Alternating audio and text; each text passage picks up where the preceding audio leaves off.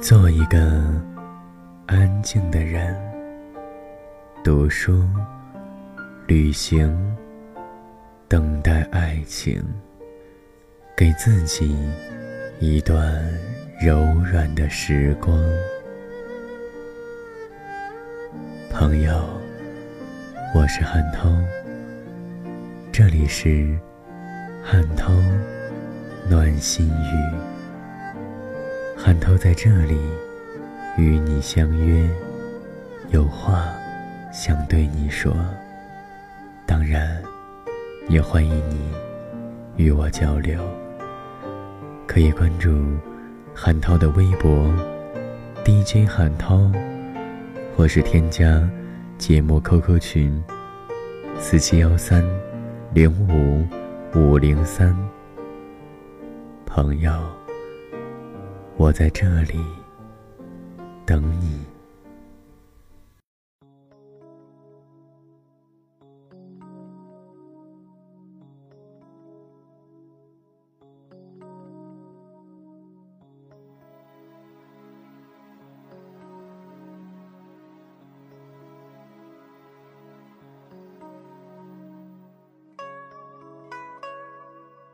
朋友，我是韩涛。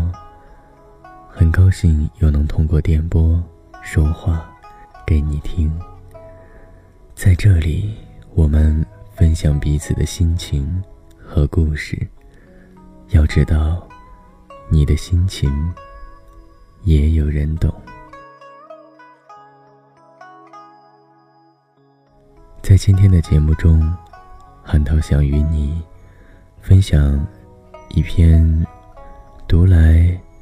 别有一番滋味的文章，它叫做《那些想起就鼻酸的小事儿》。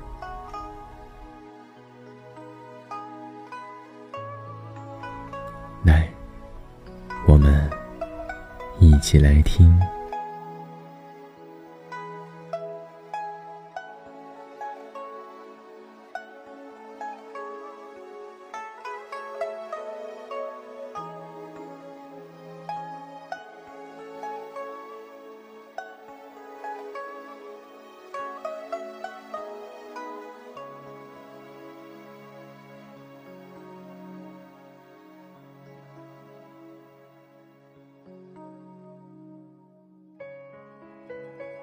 入职之前，单位要求交体检证明。初来深圳，体检是预算以外的花销。我拖了又拖，还是没有拖过去。于是去了很偏远的一家医院，倒了三次地铁，外加坐了两次公交。上午抽血，下午才能拿报告。我一天的时间都在路上，吹着与季节同流合污的空调，看着重复的毫无新意的广告，晕车到昏昏欲睡的时候，姐姐发来短信，她说：“你姐夫出差的时候，买了几袋薯片，走的时候。”没有全部带走，我在茶几上看到，就想起你爱吃，顺手放进了门口的抽屉，等你来了，一起吃。然后想到，你已经去了深圳了，过年不一定回来。在公交车上，哭成泪人，一个小女孩递给我一个。黑色塑料袋，以为我想吐。我和姐姐从小一起长大，是那种见到就吵，不见就想的人。她总是用过来人的视角，给我许多我不愿意听的建议。之后的某天，她发来短信，我才发现你真的不在我身边了。上课的时候，打开墨水盒，里边有两张恰恰瓜子的兑换券儿他就想，可得藏在一个记得住的地方，等你来了，一起换奶吃，忽然就怔住了。你不在家，不再是一个电话就可以送菜送饭的距离，也不再是一包恰恰瓜子就能快速跑来气喘吁吁的距离。我们离得很远，足足有三千八百公里。不包含天气原因，还要考虑金钱因素。见面远比藏好一包恰恰瓜子兑换券儿来的更不容易。那是我离家之后第二次哭，继薯片之后，一直自诩文艺小青年。其实除了脾气秉性有点文人的多愁善感之外，并无其他契合的地方。这么多年一直没有什么朋友，高中最好的姐妹，每天下课一起说话聊天，在仅有的十分钟，毕业的时候，忽然跟我从此天涯两端。大学时，一起度过泛荒、度过挂科的室友，跑去修了音乐，于是个性阴晴不定，很难说上半句话。有一年过年，我发短信给高中同桌，我说：“好庆幸生活里有你，我那么矫情，那么怪脾气，你还一直在我身边，真的感谢。”没有指望他会回复的，关了短信，懒洋洋的睡午觉，做了冗长的梦，醒过来，窗外已是黄昏。抱着被子，觉得生活好悲伤的时候，看到他的短信，他说：“短信你这个话痨竟然没有回，有点儿担心你了。”其实。我也有好多缺点，小气、记仇、没安全感，还极度自卑。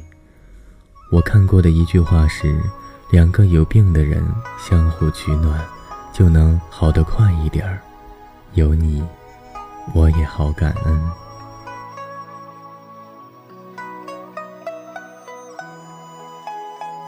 那个黄昏，没有安全感的冬日，我收到了。最温暖的短信，比夏天还要暖。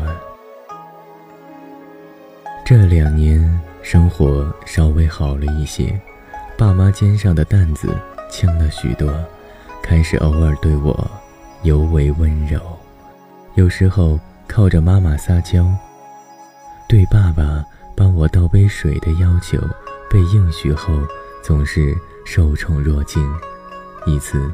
提到小时候喜欢的洋娃娃，一直没跟我买。老妈第一次有些抱歉地跟我说：“改天给你买个大的布娃娃吧。”小时候也是真没钱。我嘻嘻哈哈的笑了过去，装作眼角的泪没有人看到。其实，每当想起那个洋娃娃，就如同童年里最冷漠的一段岁月。随着岁月的流逝，放大到不可收拾的地步。可是我没有提起过。三年级的时候，你送过我一支崭新的钢笔，虽然很快就坏掉了，可是接过钢笔时的骄傲和喜悦，也足以铭记这么多年，甚至更久，更久。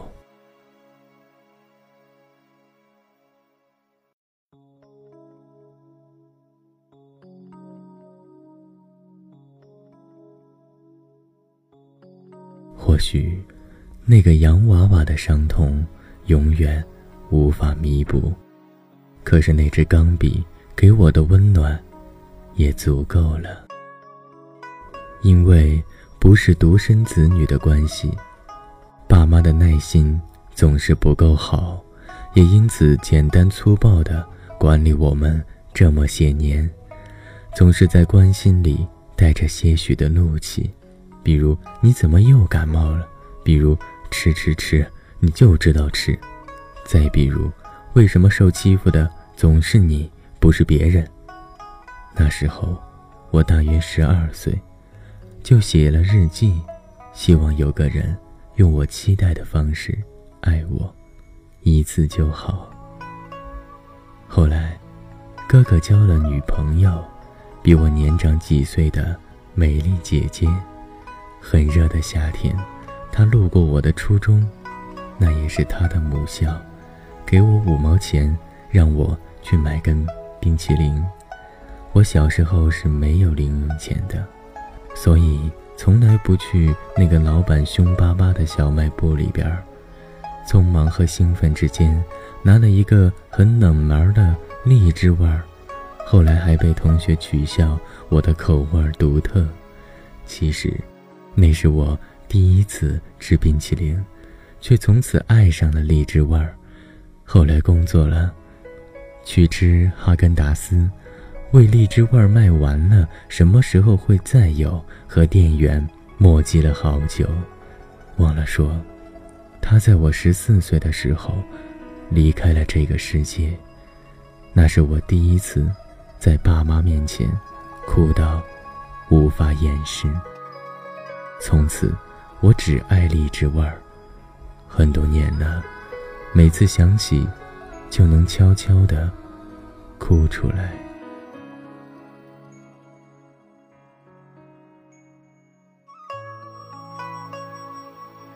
大部分中国子女和父亲的关系都不够亲近。高中时，我的一个敌对者上讲台分享优秀作文，写的是我的爸爸。其实我那次的作文。也是满分，我也是第一个上台去大声朗读的。可是他的作文内容依然让我放弃成见，狠狠地羡慕了一次。因为他写，他骑着爸爸的脖子去看电影，还偷偷地在爸爸的脸上画胡子。还有他第一次离家一个星期来学校，他爸爸。打了二十二个电话给班主任，还因为他妈妈没有这么积极的打电话，和他妈妈冷战了整整一个星期。他说：“爸爸是他的英雄。”这些文字，是我看再多书也不敢模仿的片段，因为记忆里，妈妈在厨房做饭，我和爸爸在客厅。我都需要找一个理由跑去厨房，待到直到油烟把我的鼻炎勾起来，才一步一回头的回客厅。那时候我没有自己的房间。可是我记得小时候，我爸接我放学，一把把我抱到自行车的前梁上。还记得我在路边忽然流鼻血。他焦急地拿袖子给我止血，也是成长后，我发现，爸爸是一个很多个人习惯的人，从来不吃我们的剩饭，也不吃我妈咬过一口的苹果。我想，他帮我用袖子擦血，也是一种对爱的妥协，是吧？依然和爸爸。不够亲近，可是偶尔能打打电话，说说工作好烦这样的话，也是一点一点的在变好呢。我喜欢的第一个男生是我的高中同学。一次化学实验，我把酒精灯弄得起了火，当时桌子上恰好有稀释的盐酸。化学老师是一个凡事都能无限放大的年级主任，这样的事故被记过是一定的。我又怕又吓，在位子上哭了出来。后面的一个男生在大家都躲得好远的时候，拿外套扑灭了火，悄悄地换了我们的姓名牌位置。化学老师走过来问：“他抢先说：“李同学看着着火，想帮忙救火，可你一个女生能做得了这样的事儿吗？夏天乱。”老师看了我两眼，表扬了我的为大局着想，他被记了过。后来我们在一起，我去他家做客，他妈妈说：“这孩子，把他奶奶买给他的最后一件衣服都烧破了洞，回家后被他爸打到发烧都不肯认错。”我对着他给我端的一碗汤，眼泪不自觉的。往下落，我们还是没有在一起。他结婚的时候没有告诉我，发微博说：“我怕你难过。”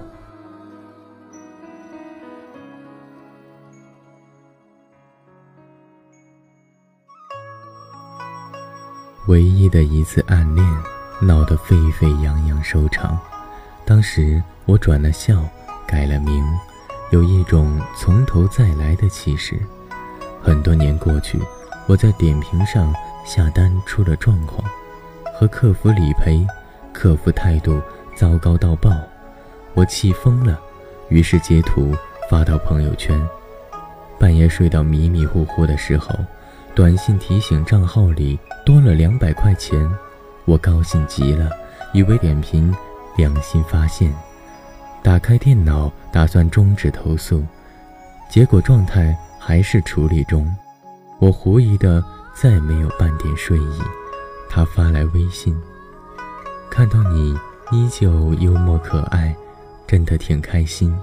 似乎那些年的幼稚和无知远远的远去了。我想，我欠你一句抱歉，因为我喜欢你。却没有让你知道，希望你开开心心的，不再有不如意和难过。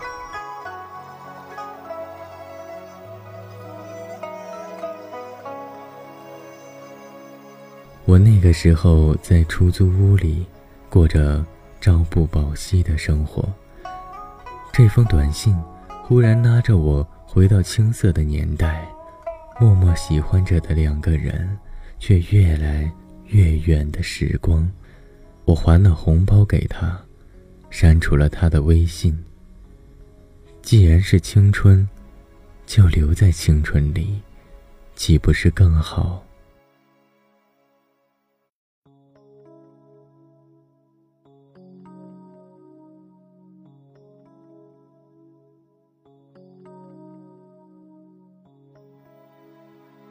有人问我，遗憾吗？我说不遗憾，只是想哭。我和姐姐相差了八岁，所以每一个节点都错过的很巧妙。我小学，她初中毕业；我初中，她马上高考。那时候我家住在平房里，秋天下着雨。我总是回家用脖子上的钥匙开门很偶然的一次，姐姐高中放假，提前回来。我拉开门她在灯下写作业。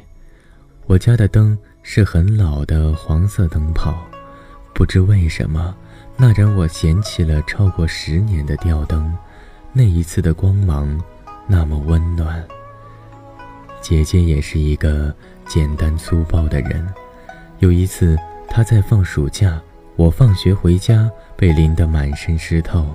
他一边给我拿毛巾，一边责怪我怎么老是出门不带脑子，不知道带雨伞吗？我哭到发抖地说：“要是某某还活着，他一定会去接我的。”那时候，荔枝冰淇淋姐姐刚刚离开没多久。姐姐把毛巾扔给我，一句话也没说。后来我妈，在我咳嗽骂我的时候，她还找了个话题让老妈去厨房一下。第二次下雨，雨很小，我和小伙伴们挤在一把伞下，嘻嘻哈哈的往家里走的时候，我姐来接我了。其实这么多年过去了，我都不确定，如果她还在，是不是一定会来接我。可是我姐接我了，做梦都笑醒过，也哭醒过。这是想起就会鼻酸的岁月，其实有幼稚，有多心，有真正的悲伤，有难忘的喜悦。哭湿了自己的半件大衣。原来成长，只是把我们更好的隐藏，无外乎忘记和懂得原谅。我爱你。时光，时光一逝永回，往事只能回味。忆童年时竹马青梅，两小无猜日夜相随。时光一逝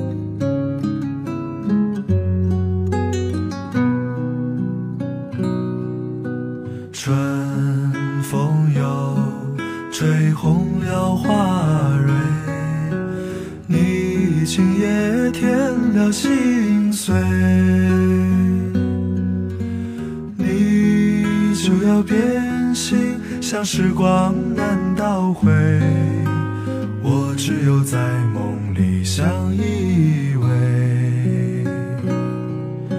是